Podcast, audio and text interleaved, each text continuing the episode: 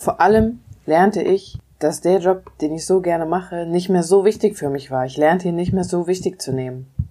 Was bringt das plastikfreie Leben überhaupt? Nur wenn ich das was, was ändere. Es bringt doch gar nichts. Dies und viel mehr lese ich euch heute vor, denn mein Buch ist ausverkauft. Ich raste seit gestern aus vor Freude. Wirklich, während ich das sage, habe ich Gänsehaut. Jetzt kommt aber erstmal kurz das Intro, das mein Freund für den Podcast gemacht hat. Vielen lieben Dank nochmal, Chris, an dieser Stelle. Sehr lieb von dir. Und jetzt geht's los. Ich lese euch nämlich das neue Kapitel aus Teil 2 vor. Warum? Weil mir aufgefallen ist, dass ich manchmal euch gar nicht sage, warum wir wirklich angefangen haben, plastikfrei zu leben und was unser Ziel ist. Also, meine Damen und Herren, es geht los. Warum und womit hast du angefangen, plastikfrei zu leben? In einer Zeitschrift las ich von einer Familie, die alles aus ihrem Haus in den Garten geräumt hatte, das aus Plastik bestand. Das war das erste Mal, so in 2013, dass ich überhaupt darüber nachgedacht habe, warum wir in unserer Wohnung auch so viel Plastik haben. Ehrlicherweise dachte ich da auch kurz, warum machen die das? Wir haben noch genauso viel. Jeder hat so viel Plastik. Was soll da der Sinn sein? Nach ein paar Wochen kaufte ich mir das Buch Plastic Planet und lernte sehr viel über die Herstellung von Plastik und die Schäden, die es anrichten kann. Ich wollte einfach wissen, warum es dieser Familie so wichtig war, auf Plastik zu verzichten. Ende 2013 startete ich meinen Blog und meinen Instagram-Kanal, voll motiviert, etwas zu ändern und dann, dann bekam ich ein Jobangebot, das mir richtig gut gefallen hat.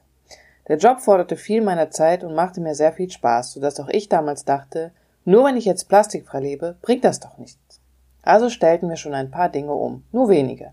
Anfragen von Fernsehsendern, die bei uns zum Thema plastikfrei leben, drehen wollten, lehnte ich ab, weil ich mir keine Zeit dafür nehmen wollte, weil ich eben dachte, was bringt das schon? In meinem aktuellen Job kann ich doch viel mehr verändern. Hätte ich damals schon gewusst, was jede und jeder Einzelne wirklich erreichen kann, hätte ich das natürlich doch gemacht. Eines Tages kam ich sehr gestresst von der Arbeit nach Hause. Ich saß auf der Couch und dachte, eigentlich wollte ich doch die Welt verändern. Eigentlich wollte ich doch dafür sorgen, dass weniger von diesem schädlichen Plastik hergestellt wird. Eigentlich wollte ich doch gesünder leben, mehr Zeit mit Freundinnen und Familie verbringen. Eigentlich. An diesem Tag entschied ich endlich, das Plastik, plastikfreie Leben richtig durchzuziehen. An dieser Stelle mal ganz kurz, ich höre auf vorzulesen. Das war wirklich ein Moment von mir, in dem ich geweint habe und heulend auf der Couch saß. Das habe ich jetzt im Buch nicht geschrieben, vielleicht schreibe ich das nochmal deutlich rein. Das war so krass für mich, weil ich wirklich nach Hause gekommen bin. Ich habe wochenlang konnte ich in der Woche schlecht schlafen. Ich habe am Wochenende Freitag, Samstag, Sonntag, also von Freitag und so meistens 13, 14 Stunden geschlafen, weil ich einfach so gestresst war und war dann auch noch viel zu gestresst, um überhaupt meine Familie besuchen zu fahren, weil ich einfach nur da liegen wollte und nichts mehr tun wollte und keinen Bock hatte, auch noch mit dem Zug oder mit dem Auto nach Euskirchen zu fahren, was nur 40 Minuten dauert. Ja, und das war echt irgendwie richtig scheiße für mich, kann man ehrlich so sagen, dass ähm, sich mein Leben so geändert hatte. So wollte ich nicht, dass es ist. So, ich lese weiter. Innerhalb von acht Monaten verringerten wir unseren kompletten Müll von mindestens einem riesengroßen grauen Sack pro Woche auf ein handgroßes kleines grünes Säckchen. Witzigerweise habe ich damals unsere Mülleimer auch so gekauft, dass ich geschaut habe, welches einfach wirklich groß und muss selten runtergebracht werden. Irgendwann danach entschieden wir uns auch vegan zu leben. Einfach aus dem Grund, da wir so unser Frühstück ganz leicht plastikfrei bekamen, da keiner von uns Bock hatte, alle zwei bis drei Tage zum Metzger zu gehen und dort unverpackte Käse und Wurst einzukaufen. Während all dieser Zeit habe ich immer gemerkt, dass ich ruhiger werde, dass ich mir irgendwie automatisch mehr Zeit für Familie und Freunde nehme, dass ich wieder besser schlafe, dass mein Leben einfach entspannter wird und vor allem, dass es mir leichter fiel, den Job, den ich so gerne machte, nicht mehr so super wichtig zu nehmen. Wann hast du das letzte Mal etwas gekauft, das in Plastik verpackt war, lieber Anke? Vor zwei Tagen. Okay, das muss ich ändern, das passt natürlich im Buch nicht. Nochmal von vorne. Vor zwei Tagen. Wir kaufen gerettete Lebensmittel, auch wenn sie verpackt sind. In Köln gibt es einen Laden, in dem nur gerettete Lebensmittel angeboten werden. Er heißt The Good Food. Übrigens, immer wenn ich den verlinke, bekomme ich kein Geld dafür. Es ist einfach ein geiler Laden der zu 99 Prozent auf ähm, durch Freiwillige betrieben wird. Eine Sache gibt es, die wir damals immer noch Was? Was steht da? War völliger Quatsch. Nochmal. Eine Sache gibt es, die wir seit damals immer noch kaufen, obwohl sie in Plastik verpackt ist. Die Kontaktlinsenflüssigkeit meines Freundes. Damals waren wir auch nur zu zweit. Mein Freund und ich. Wir hatten teilweise Wochen, sogar Monate, die komplett müllfrei waren. Seit einiger Zeit haben wir zwei Kinder. Wir nutzen Stoffwindeln, Kautschukschnuller, Edelstahldosen und Flaschen für unsere Jungs. Seitdem unser erster Sohn anderthalb Jahre alt ist, ist es sogar mehr geworden mit dem Müll in unserem Haushalt. Wir haben circa zwei Hände voll Müll pro Woche. Der besteht dann fast nur aus Wegwerfwindeln, die wir nachts für ihn nutzen. Am Anfang unserer Zero Waste Journey habe ich auch einige Dinge gemacht, die ich heute nicht mehr mache. Da sie auf den ersten Blick kein Müll produzieren, auf den zweiten Blick dann aber doch und so irgendwie sinnfrei sind. Ich liebe Kuchen. Es gibt einige Kuchen, die ich mit Zutaten aus dem Unverpacktladen selbst backen kann. Veganen Käsekuchen leider nicht. Also ging ich öfter mit meiner eigenen Dose in Cafés oder sowas, um mir dort ein Stück Kuchen zu holen. Auch wenn wir Besuch bekamen, holten wir mehrere Stücke Kuchen so ab. So hatten wir keinen Müll zu Hause, weil wir hatten unsere eigene Dose mit. Aber mittlerweile sehe ich das ein bisschen anders. Denn wenn wir Besuch bekommen und ich den Kuchen zu Hause backe, fällt sicher weniger Müll an, als wenn ich den im Café kaufe. Früher habe ich auch gedacht, Cafés kaufen alles in großen Mengen, macht aber nicht jedes Café denn wir achten sehr darauf, möglichst wenig Müll zu produzieren und so fallen bei einem veganen Käsekuchen nur zwei Becher Vanillejoghurt als Müll an. Mehr nicht.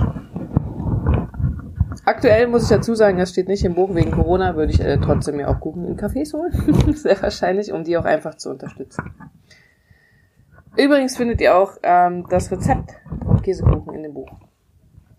Das ist auch der Grund, warum wir kein Glas haben, in dem wir unseren Müll sammeln. Manche Dinge ergeben einfach auf den zweiten Blick weniger Sinn. Bücher kaufen wir zum Beispiel auch oft gebraucht online. Wir schauen, dass wir den Versandkarton wiederverwenden. Nur irgendwann wird auch der im Müll landen. Vielleicht nicht bei uns, dafür bei anderen. Ab und an werden auch gebraucht gekaufte Bücher in Plastik umwickelt von den Leuten, die die versenden, weil die halt das Buch bewahren wollen. Natürlich versuchen wir auch das Plastik weiter zu verwenden, nur alles hat Grenzen. Irgendwann bekommt jeder eine neue Kreditkarte oder eine neue Bankkarte und dann ist das auch Plastikmüll. Was war deine größte Herausforderung? Das letzte große Ding für mich war der Einkauf von Menstruationsprodukten.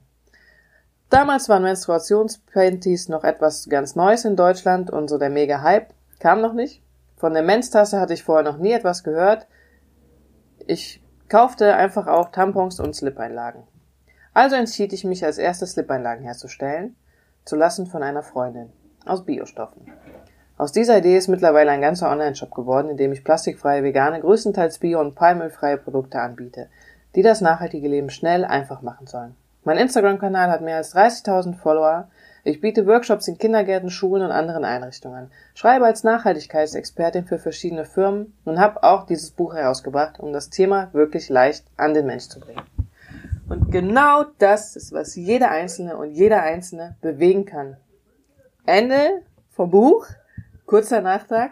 Verdammte Scheiße, Anke. Hättest du einfach vor, wie vielen Jahren war das? Vor acht Jahren das Ganze schon gemacht, hättest du tatsächlich noch mehr erreichen können bis heute.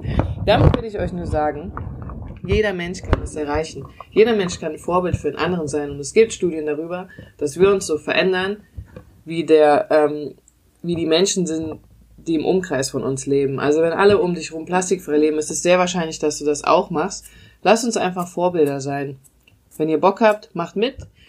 Wenn ihr ähm, den Podcast cool fandet, der jetzt so spontan entstanden ist, dann schreibt mir gerne auf Instagram oder einfach irgendwo kommentiert unter dem Podcast und lasst es mich wissen, weil dann lese ich nochmal was aus meinem Buch vor.